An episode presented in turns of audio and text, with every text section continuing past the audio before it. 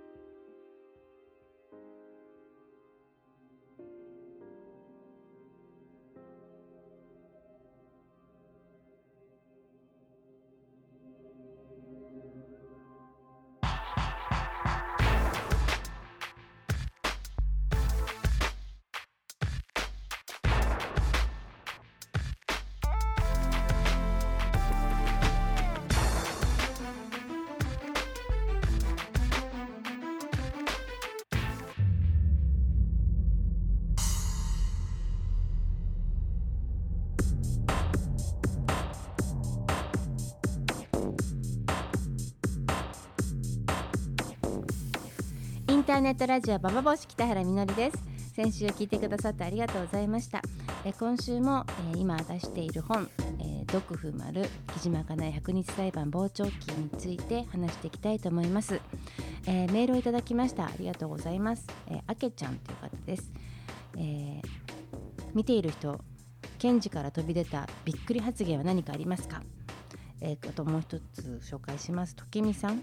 えー、かなえの常識でえー、と思ったことそうそうと思ったことを教えてください。ということで今日は、えー、かなえと男の人との関わりについて話していきたいなと思います。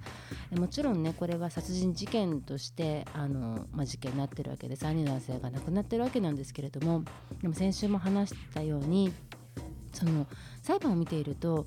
その殺人を問われているのか木島かなえは何を問われてるのかってことがだんだん分かんなくなるようなやり取りがすごく多くなるわけですよ。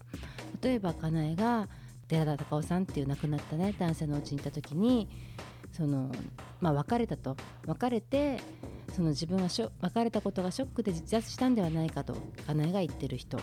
その人は何で別れたのかといったらまあ50過ぎててね帰ってきたら待ち合わせの時間に20分以上遅れてそれで帰ってきたら何だろう謝りもせずにそして何か加齢臭がしたと。で持っているワードローブを見たらとっても古臭い服がいっぱいあってお風呂とか覗いたらね赤カビとか青カビとかいっぱいあってとっても気持ち悪くてでご飯食べてる時に、まあ、全然喋らないと。だんだんふつふつとした嫌悪感が湧いてきました。みたいなことを言うわけですよ。そうすると検事がその仮にもね結婚しようと思ってる男性をそんな侮辱したような言い方するのはあなたは本当は愛してもないし結婚しようつもりもなかったんじゃないですかってことは言うんだけども言うんだけども例えば付き合ってたとしてもその臭いなと思ったりとか付き合ってね結婚しようと思って、まあ、一緒にいるわけですよね。で特にそう愛してるとかじゃなくても条件がいいなって思ってる人とちょっと結婚してもいいかなって思うようなことって女っての人の中では珍しい考えではないと思うんですよ。それで付き合っていた男性が帰ってきた時に彼氏すんなと思ってちょっと一気に気持ちが冷めてしまったりとか彼氏ん家に行ってシャンプーがヌメヌメしてたらうわキモいとか思ってしまう。で嫌だで食べてご飯食べてる時に会話もなくただただ黙々とねご飯食べた男性の目の前の男性にふつふつとした嫌悪感が湧くって言ったかなに対してそれを責められるんだったら全ての女が責められるよっていう気持ちになったりしてでだんだんその裁判で殺人を問われてるのか木島かなえのその行為が問われてるのかわからなくなるようなことがいっぱいありました。えーそんなことを今日はちょっと話していきたいと思います。インターネットラジオパパパッシ今日も最後まで聞いてください。This is Bababushi Station by Love by Love Peace Club. えー、最初にあのあけちゃんっていう方からいただいた「検事から飛び出たびっくり発言は何かありますか?」っていう質問なんですけれどもえっ、ー、とですねいや本当にびっくりの連続でした。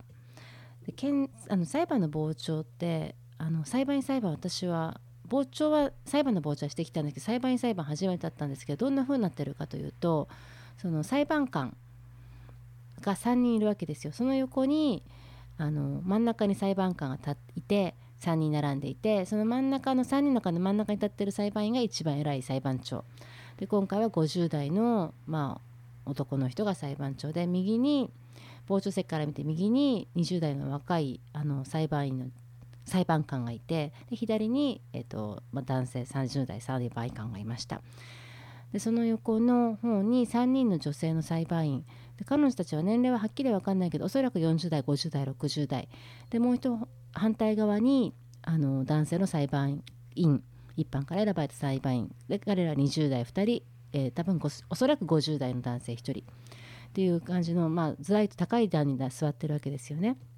でその彼らが見下ろすような形で法廷はあって、えー、傍聴席から見て左側に検事が5人大体いつも5人。で右側に被告人が座っていてその並びの中に裁判弁護士たちがいるわけですよ。だからそのやっぱり弁護士と木島かなえ被告人席っていうのは、まあ、一体になっていてそれで向かい合うように検事が座っている。その検事がね、あのー、若かったんです。あの木島かなえとほぼ同い年1歳年上でしただからその主任検事って人はね主任検事は、まあ、かなえとほぼ同世代を生き、まあ、同世代同時代を生きてきた男の人わけですよね。で彼が、あのー、私でも話を聞いてると本当に同世代なのかとてか私より若いのかっていうことをやっぱ何度も驚くようなことっていうのはね多かったですね。で特に今回裁判員裁判で一般の人から選ばれた人たちにアピールするっていうことがあるので感情的なこと感情的なパフォーマンスはすごく多かったと思うんです。それとあとはその一般常識に揺さぶりをかけるようなこれどうなんですかこのひどい女はっていうようなことをあえてあの攻撃的に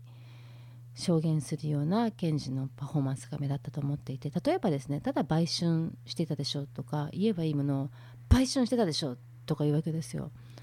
でソープランドって言えばいいことソープランドみたいな感じで憎々しげに言うでそうするとどんだけひどい行為をしてきたのかっていうようなというかまあ彼があのその検事がねそういう仕事に対してどう思ってるかっていうのは透けて見えてくるわけですよね。であのまあ検事の最初の質問の方とかはあのそんな売春したりとかソープランドで働いてるとかそういうものですよね売春してましたよねソープランドに働いてましたよねとか、まあ、そういうことをそれが何だって言いたくなるようなあの傍聴席に座ってる私からしてみれば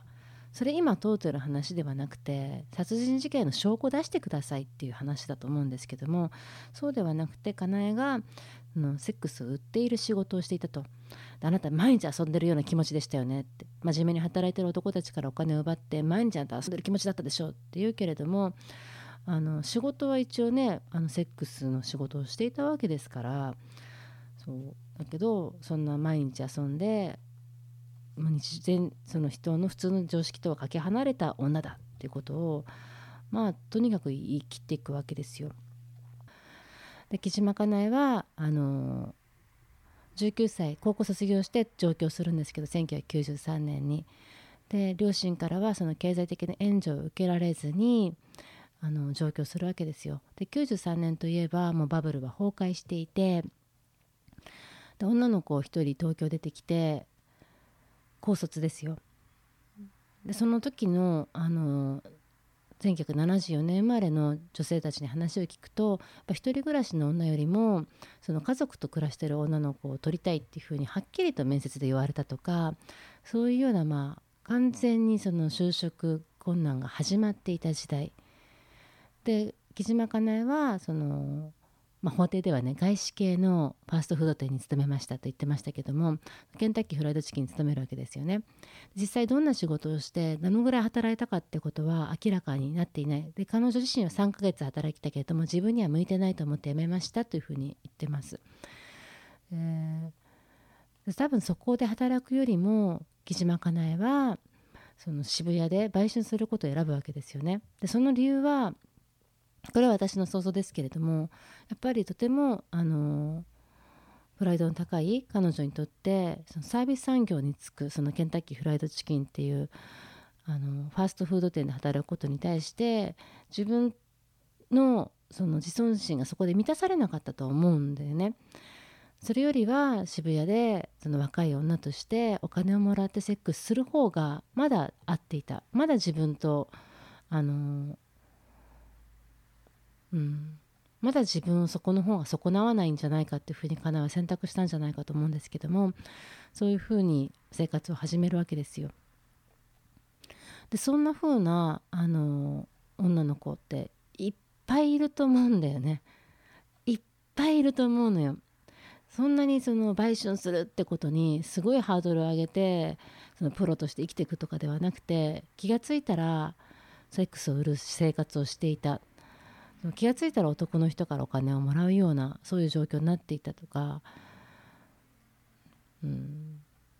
多分ねそんなような世界っていうのが検事には同い年だよほとんど1歳年上の検事にはまるで見えないんだ男の人の。ね、頭のいい男の人たちの同い年の男の子に見えないんだってことの方が私はちょっと驚いたんですよね。あの年上の男たちに裁かれたわけではなくて決して木島かなえは同世代もしくは年下の男性の検事と若い20代女性の検事に裁かれてっていった。なんかそういうようなあの印象を受けてそのあのまあ検事だから何が何でも証拠がないところで戦わなければいけない状況なんだけれどもあまりにも強引というかその一人で暮らしていく女の人でセックス売春に対してのあの古臭いというか理解のないそこを責めるのかっていうようなことはずっと驚き続けました。でで時美さんからのあの質問なんですけども「えー、かなえの常識でええと思ったことそうそうと思ったこと」ってありますけどももうこれ本当にあのそうなんですよね。ええー、と思うこといっぱいあるんですけどまずそうそうと思ったことっていうのはかなりたくさんありましたよ。私木島かなえのことはまずなぜ傍聴を始めたのかっていうと全くわからない人だったからってこの間先週言ったんですけれどもあの聞いてるうちに裁判をその検事とのやり取りの中で木島かなえが、まあ、男性に対して冒頭にも言ったように、まあ、かなりねあの的確な観察力を持って語るわけですよね。そういうの聞いているとそうそうっていうところってねやっぱりすごく出てくるわけですよ。であの裁判長は木島かなえをものすごく叱責するように怒る、まあまあ、本当に本気で怒ってましたね裁判長は。50代の裁判長は。あなた結婚するというふうに皆さんに言いながら複数の人と付き合っていると。それはもうねすでにあの結婚という契約に対してちょっと考え難い行為だみたいなことを起こるわけですよ。でもちょっと常識的に考えるとって言い方で裁判長は言うんだけれどもでも私はマッチドットコムですよ。言ってみれば出会い系の結婚サイトでたった一人の最初のクリックした人と出会ってその人だけと付き合って結婚決める方がおかしいでしょっていうふうに思いませんか？そんなのはもうみんなやってることで木島かなえが、まあ、嘘をついているけれどもその嘘っていうのも微妙にさあの料理やってますとかそれがちょっとプロになったりとかねあのピアノの先生ですで実際ピアノはうまいわけででちょっとだけ自分のやってきたことにを過剰にアピールするわけじゃないですか。それっておいでさんってね亡くなった男性もそう男性もそうなんですよね男性自身だってあのおいでさんって方はあの、まあ、駐車場の管理をしている仕事をしてたんですけどもタイムズっていうねいわゆる勝ち組の企業に勤めてますっていうようなことをプロフィールに書いてるわけですよ。でもそういうふうにちょっとだけ自分をよく見せようとすることっていうのは誰でもすると思うんですよね。私だってあの婚活サイトで誰かと出会いたいと思ったらあの素敵なバイブ売ってますぐらいのこと書きますよ。ただのバイブ屋とかよりもなんかラグジュアリーなセクシャルトイをあの販売していますみたいな感じで書くと思うのよ。そのぐらいにちょっと自分を素敵に見せることってよくあることだしさらに出会い系で出会って結婚しようと思ったらまあ本当にたくさんの男性の中からたくさんの女性の中から気に入った人を少なくとも3人4人5人は選びますよね。それから複数に同時付き合って結婚を考えていくってことはよくあることっていうふうに思うんですよ。でなぜそこを責めるのかと。でそれを責めることによって本当に結婚する気がなかったのに結婚というふうに男性たちを騙してあなたは付き合ったんだってことを言うんだけれどもそんなことは罪になるんですかっていう気持ちがしましたよ。でそこからかなえのその常識っていうか世間の常識って言われてるものとそのかなえが言ってる常識っていうことを比べると私はそのかなえの常識の方があの分かるなという気持ちになりで裁判傍聴から帰るとなんとなくその記者たちとね女の記者たちと「二股とか悪いことなんですかね」とかなんか誰かと比べてねこの人に3人ぐらい比べてそこから選ぶとかっていうのはそんなに裁かれることなんですかねみたいな懺悔大会みたいな感じが始まるようなそんなこともあったりしてなので傍聴にいるだけで何かその私もそれやってましたみたいなことを言いたくなるようなことっていうのは正直何回かあったりしました。でももちろんええと思うことはいっぱいありますけどだって私はその木島かなえを今回見てて面白い面白いっていうのはあれだな。木島かなえ見ていてそのええと思ったことはあのなんでこの人はこんなね命がかかってる裁判ではっきり命かかってる裁判で、ね、絶対検察はもう死刑求刑するに決まってるわけなんで彼女命かかってるんですよこの裁判。それなのに何なんだろうこの態度はってことは本当に驚き続けました。だってあんだけのそのまあいわゆる頭がいいわけですよね。その文章よくもあって客観性、まあ、人を見る。自分への客観性は別にして人を見る目男性を観察する目はものすごくあるわけですよね。でまあとても大胆でもある。そんな彼女が命がかかってる裁判でなぜ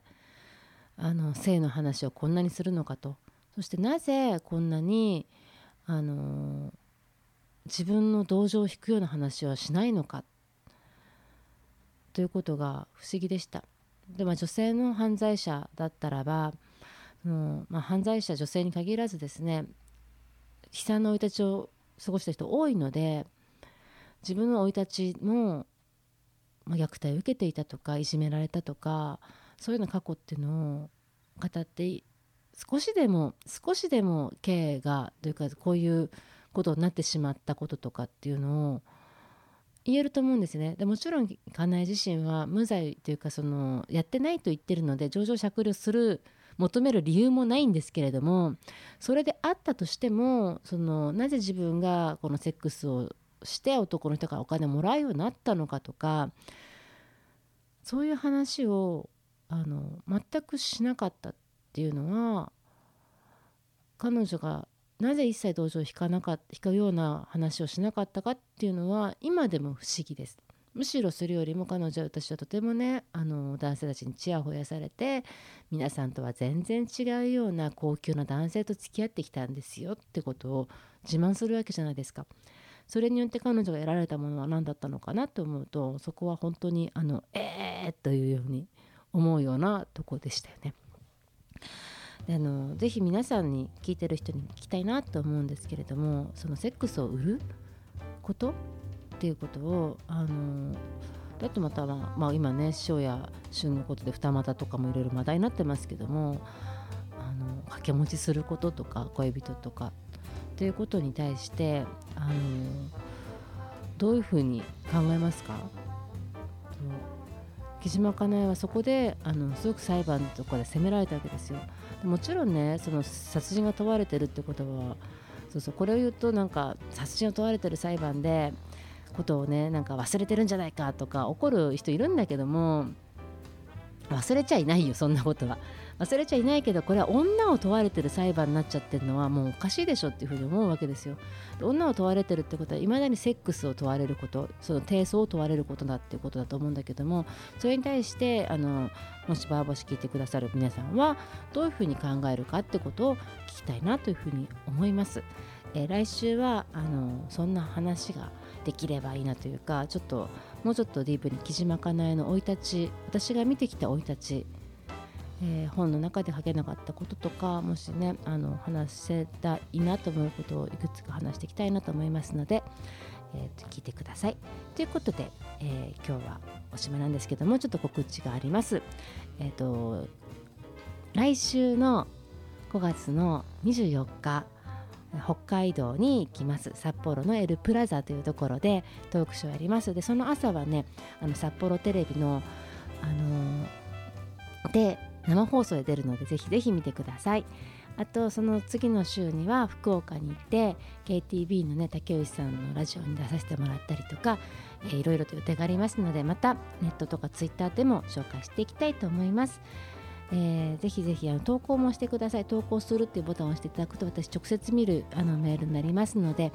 よかったらお願いします。ということでインターネットラジオバーボーシ今日も最後まで聞いてくださってありがとうございました。北原みのりでした。